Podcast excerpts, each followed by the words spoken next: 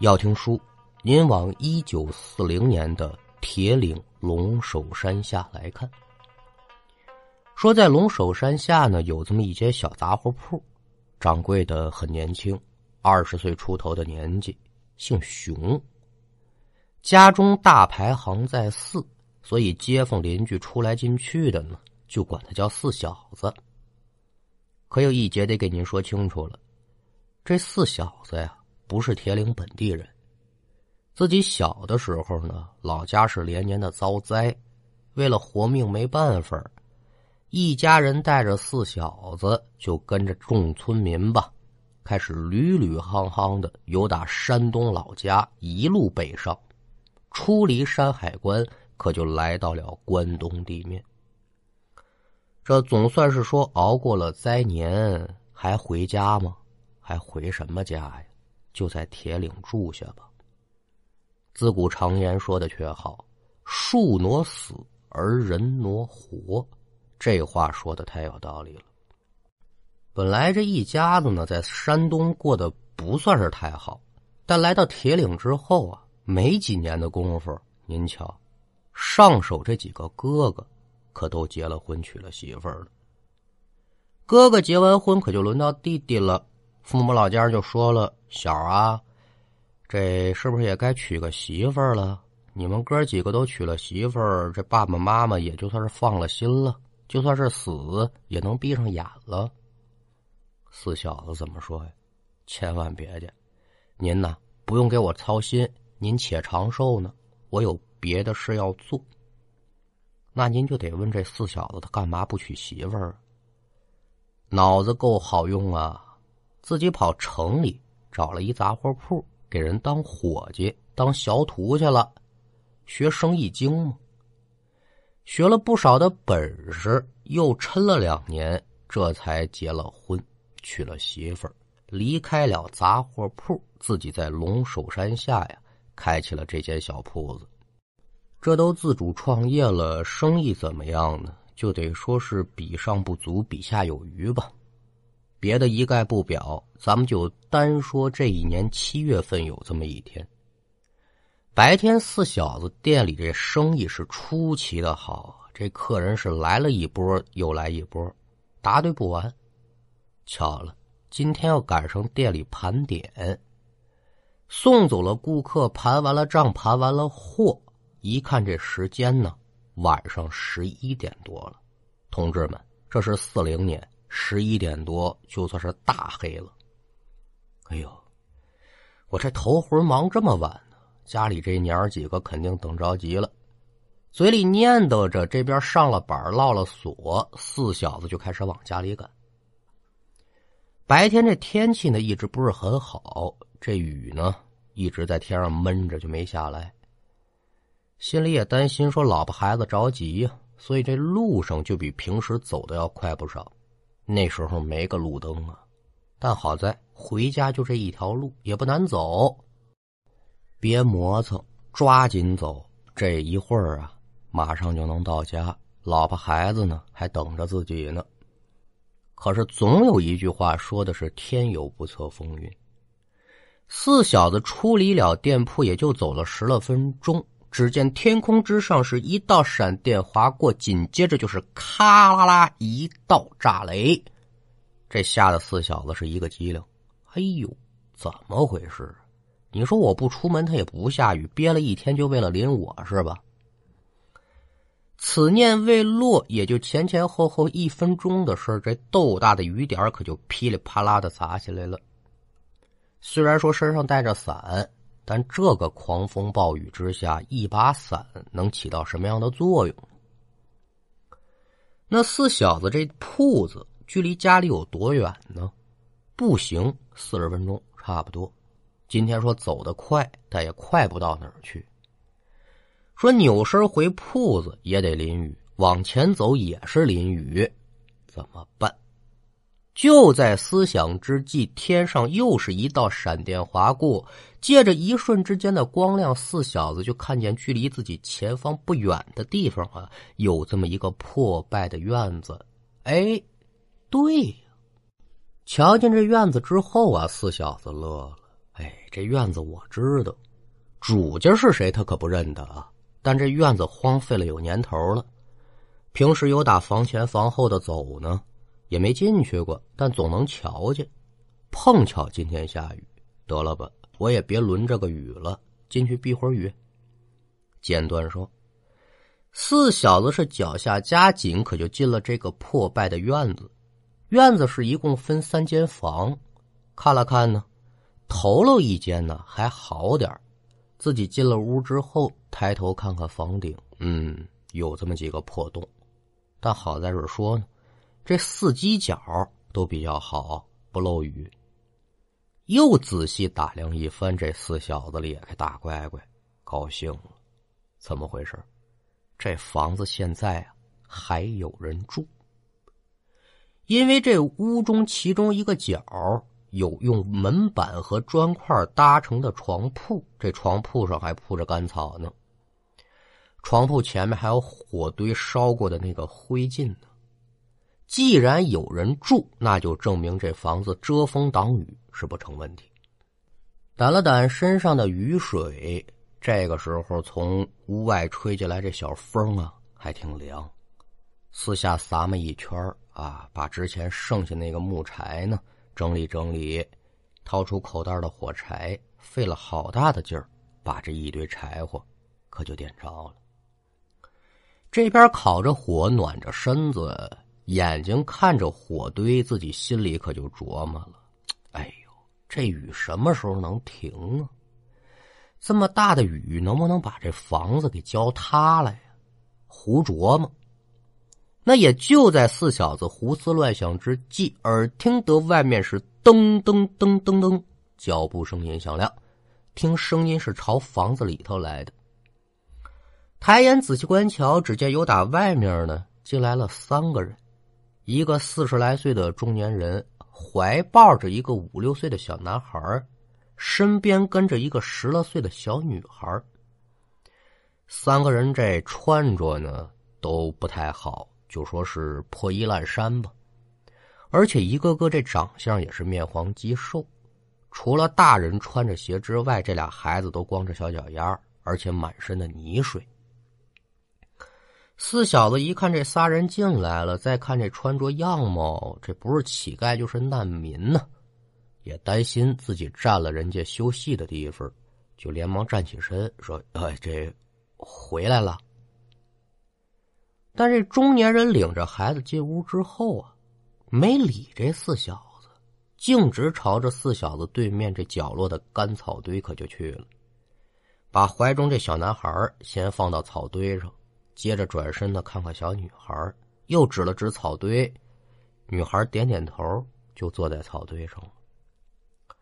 把孩子安顿好，中年人呢就来到四小子升起这个火堆边，就蹲下来了。伸手烤火，也不说话。这个场面弄得四小子多少是有点尴尬。不认不识的陌生人见面一点头一笑，这也是好的呀。哎呀，看了一眼草堆上的孩子，嗯，也是为了打破这个尴尬的局面呗。低头可就问，说：“大哥呀，这你们这个是？”啊，我们是河北的，逃难过来的。这四小子家里呢，也有这么一双儿女。听完中年人一说逃难，再抬头看看坐在墙角的孩子，可就想起自己小的时候跟着父母老家闯关东的那个经历了。这个苦他心里明白呀，心疼。哎，大哥呀，这年头谁都不容易。你看这雨下的哈。等雨住了呢，领着孩子呢上我家，咱吃顿饱饭，好的没有，但是管饱。按说人家这么跟你客气，你得怎么样啊？感谢呀，没有。中年人听闻四小子说的话之后，就点了点头，嗯，从嗓子眼里挤出这么一个嗯，没说别的。扭身回墙角，躺在干草垛上就睡觉了。四小子一看这中年人对自己爱答不理这劲头，我这图嘛许的呢？热脸贴冷屁股，心中不宣愤。但是再想想这俩孩子呀，算了吧，这孩子是可怜的，大人不懂事就不懂事吧。看看屋顶上这破洞，估计这雨是一时半会儿停不下来。反正有人陪着，那我干脆啊，也就在这儿养养神。闭上眼睛，这迷迷糊糊的呀，可就睡着了。按咱现在钟点说，得过去二十多分钟吧。四小子朦胧之间呢，就听见在风雨声当中啊，好像还夹杂着别的动静。这声音距离自己还挺近，好像是有什么人在咀嚼什么东西。迷迷糊糊之间睁开眼，四小子朝着声音传来的方向一看，好家伙，这一下差点没吓死过去。紧接着自己这胃里就是一阵的翻腾啊！哎呦，头天的晚饭差点都没吐出来，怎么回事？就见啊。那中年人正抱着那小女孩的大腿跟那儿啃呢，而且女孩喉咙处还有一个血洞，此时正在鼓鼓的往外冒着血。这小女孩是脸色惨白，面部狰狞，正死死的盯着四小子呢。那正在啃食女孩的中年人呢，似乎也察觉到四小子正在朝自己这边看，扭过脸来，就是嘿嘿一笑：“嘿嘿嘿，这好几天没吃饭了，我饿的实在是受不了了。”说完之后啊，他就继续埋头在那儿啃。我的个妈呀！那个血和那个肉沫子呀，就随着中年人这咀嚼的动作，就从嘴角往下淌啊，太恶心了。那四小子眼见的这个场景，您说他害不害怕呀？害怕，但是呢，更多的是愤怒。自古常言说得好：“虎毒不食子。”没想到你身为人父，却是这等的畜生。您琢磨吧。四小子标准的山东大汉，二十郎当岁血气方刚的年纪。第一眼瞧见这场景，他害怕之余，但是眼见得有歹人在自己面前行凶，焉有不管之理呀？只见四小子是大吼一声：“呀呀，呸！”紧接着就准备朝这中年人冲过去。就刚有冲刺这个动作，耳轮当中只听到一声炸雷。咔啦啦！四小子是浑身一震，猛然睁开眼，发现呢，自己还坐在火堆前头，但是呢，这篝火已然是灭了，天色已经微亮，雨也住了。嗨，原来是惊魂一梦，不过说这梦做的太真实了。四小子也是万没想到啊，自己这一迷瞪呢，就睡了一宿。虽然知道刚才自己呢这是做了一场梦，但心里多少有点犯嘀咕。一看现在雨也住了，我可不在这地方多待了，就准备往出走。可是赶等四小子来到院中，突然之间平地就听见呜，刮来这么一股旋风。这股旋风夹杂着地面上的枯枝败叶，可就把四小子围在中间了。而也就在这个时候，屋中原本已经熄灭的火堆，腾的一下子窜起了一米来高的火苗子，而且这火苗子的颜色是绿的。此情此景，再联想到自己做这梦，四小子他可不是初入社会了，自己知道这是撞了邪了。快点撒丫子溜吧！想跑门儿也没有啊！就在四小子想离开的时候，就有这么一股无形的力量往回拽他，甭管他怎么使劲儿，就是挪不了半步。那与此同时呢，四小子就看见，在眼前的土墙边影超超的出现了这么一个人影细一看呢。虽然说这人影是背对着自己，但是看这身量和穿着，四小子可愣了。哟，这不是刚才自己在梦中瞧见那小女孩吗？而且这四小子还听见这小女孩呢抽抽搭搭的那声音，跟那儿哭呢。到了这个时候，这四小子再也不知道哪儿来的勇气，就想问问小女孩：刚才自己做那梦到底是真的呀，还是怎么回事啊？再一个，你是谁呀？心里这样想，脚底下也没停，举步就想往前走。那也就在这个时候，那股拖拽自己的力量可就突然消失了，围着四小子这股旋风也散开了。加紧走两步，四小子来到小女孩身后，开口就问：“说孩子呀，你是哪儿来的呀？”说着话，伸手就去摸这孩子的肩膀，可接下来。四小子就发现自己这手竟然穿过了女孩的身体，直接摸到了土墙，坏了！这就是秃子脑子上的虱子，明摆着的事儿了。这小女孩不是人呐，见鬼了还不跑，赶紧撩吧！就在自己刚动这一念头，就见面前的小女孩是缓缓的把这身子转过来了。可敢等小女孩把身子完全转过来之后，再看四小子，真得说是如庙里的小鬼木雕泥塑的相仿，捏呆呆愣磕磕，可就立在原地，脚底下这双腿可就不听自己使唤了。怎么说呀？吓的呀！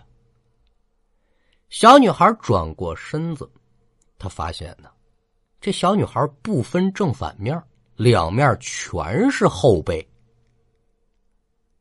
那也就在女孩转身的一瞬间，四小子就感觉眼前突然一个恍惚，赶等再回过神儿，眼前这画面可就变了，就跟看电影似的。画面当中啊，是一对衣衫褴褛的夫妻在急急赶路，一人怀抱这么一个孩子，而怀里这孩子呢，正是四小子在梦中看到那一男一女两个小孩。画面当中呢。这夫妻二人现在正沿着山路奔跑，看这行为举止呢，应该是忙于奔命。往前跑了也就一百来米之后呢，突然有打树林子当中窜出了两个手执钢刀、凶神恶煞的男人，俨然就是一副土匪胡子的模样。两个土匪拦住夫妻二人的去路，其中一人是手举钢刀。指了指丈夫身上背这布袋子，大喝一声：“带，给我站住！这袋子里装的是什么呀？”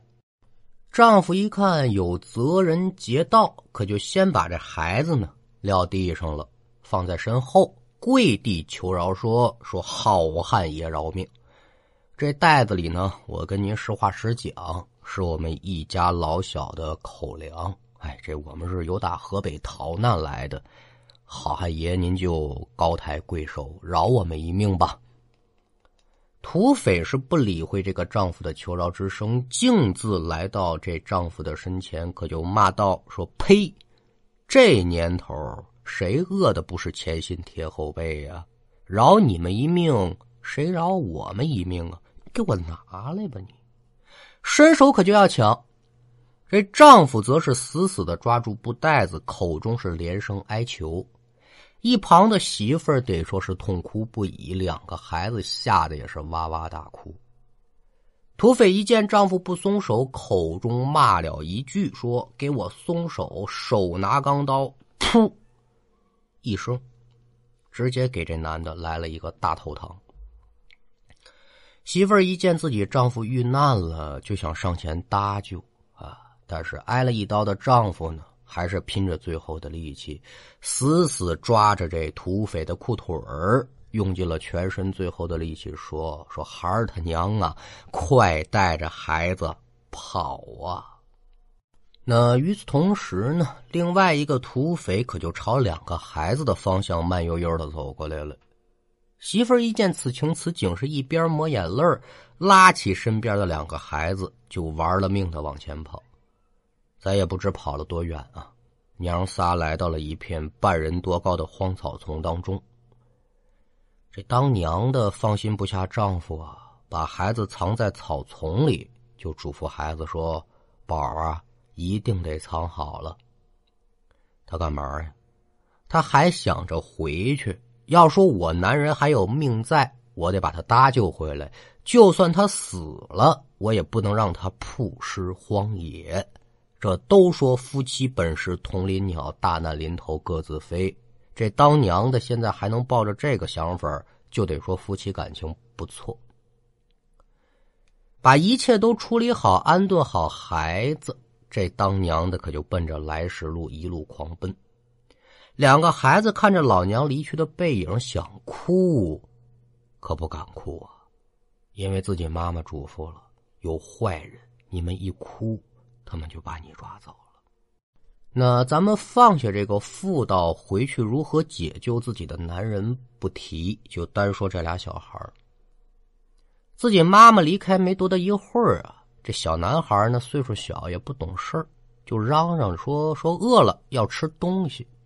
姐姐就安慰北说：“弟弟啊，你再等会儿，妈妈一会儿就回来了。妈妈那儿呢有好吃的。”可是说这姐俩等了好半天呢，这妈妈也没回来。弟弟这边吵的也凶，当姐姐的没办法，拉起弟弟这小手呢，就带他去找妈妈去。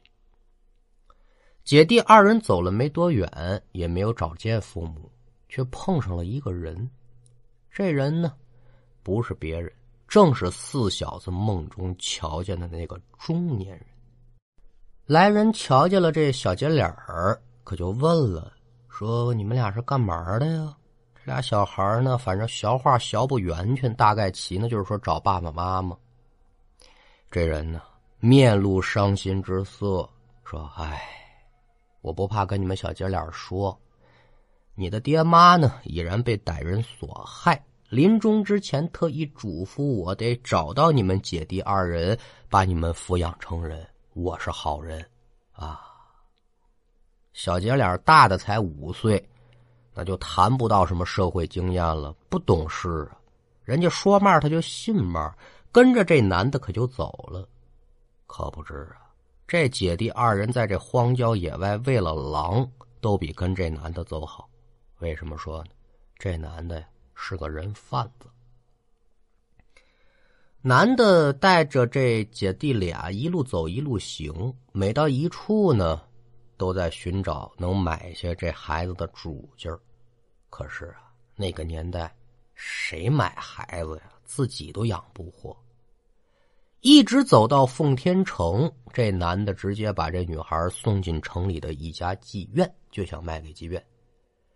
可是老鸨子一看，说：“哟，这孩子这么小，我得养多少年呢？再说，你看他这体质，他能活得了？活不了啊！啊，我不要。”那您就想吧，这男的是想从这小姐俩身上呢捞一笔，没想到呢，这成了烫手的热山芋了，甩不出去了。这姐俩是好得着，好不着。从此之后，这男的对这姐弟二人是非打即骂。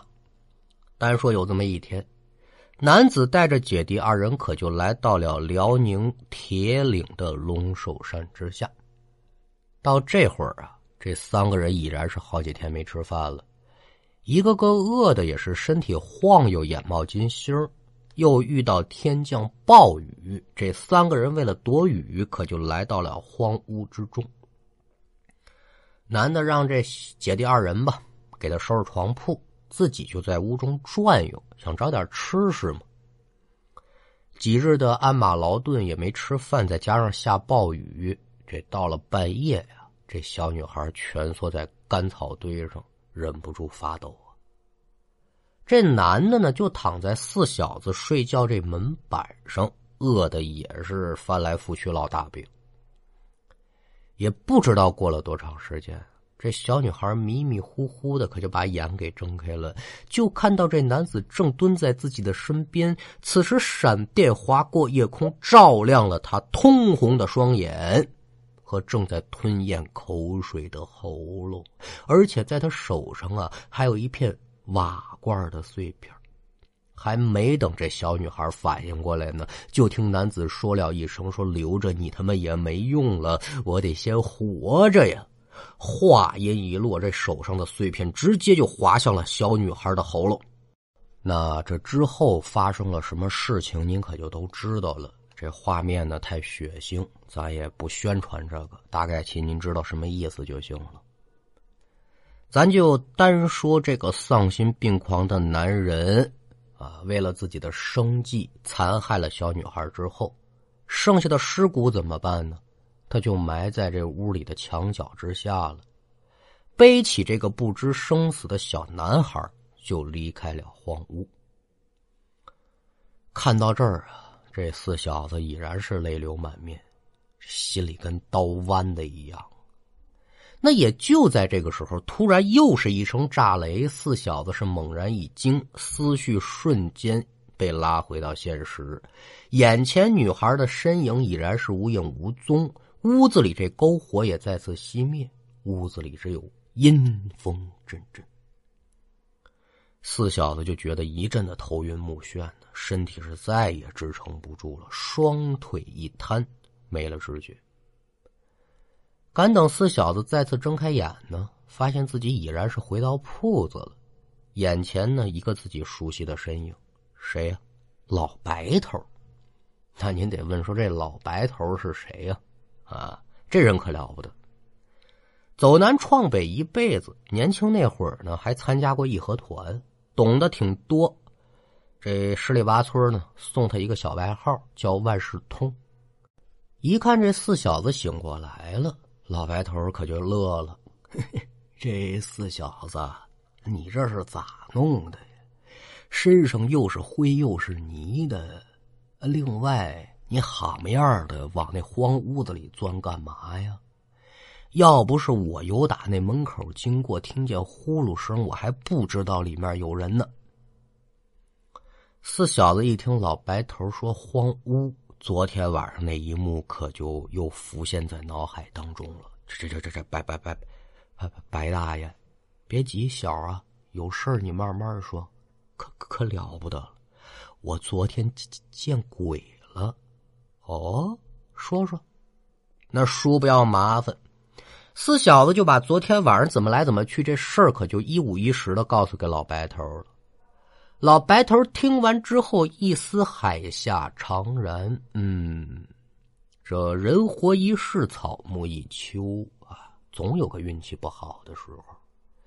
虽然你眼下说是财运亨通吧，怕是其他的运道呢，就差点。这龙首山是山清水秀不假，可是说孩子呀，这哪座风水好的大山里面不藏个妖魔邪祟呀？这些东西呢，平时借着这里的风水修炼，你说是仙儿也好，说是妖也罢，赶上你财运旺、命运低的时候啊，他可就往你身上找。就你昨天这经历来看呢。要说你小子还没背到家啊？怎么说呀，白大爷？你看见那小丫头两面都是后背啊？啊，对呀，两面都是后背，太吓人了。是的，这就是你走运的地方。这鬼他也分好坏。你要遇上那个心地良善的鬼呢，他往往会隐藏自己比较恐怖的一面。你要遇上那个恶鬼呀。他巴不得露出这张鬼脸吓唬你呢。我说这话，你能听明白不？那四小子也不是傻子呀，两面都瞧见后背着，就证明人家小女孩不愿意让我看脸，不想吓唬我啊，那是没错了。虽然说这孩子是冤死之鬼，但他可没有害人之心，他是在雨夜被害。又碰巧你在雨夜进入荒屋，这孩子得说是一灵不灭，现身于此，让你看到了他被害的画面，想必是想让你帮其惩治恶徒，为其鸣冤超度。四小子一听，大概其也就明白什么意思了，可是心里犯难呐。我虽然说看见小女孩被害之日的场景了，这这这。杀人凶手我上哪儿找去？我也不认得他。再一个，这是什么时候的事儿，我都不知道。我怎么替他捉凶啊？那这个时候就看出这老白头是万事通了啊，没把这事儿当回事儿。这事儿一点都不难，咱们只需要把这小女孩的亡魂超度了，让她进入轮回之道。至于说杀人的凶手呢，这样禽兽的人，想必日后他也不会得什么善终，终有一日他会为此付出代价。老白头说完这篇话，四小子暂时也就把心放下来了。当天晚上呢，在老白头的陪同之下吧，爷俩再次来到荒屋，为死去的这个小女孩焚香烧纸。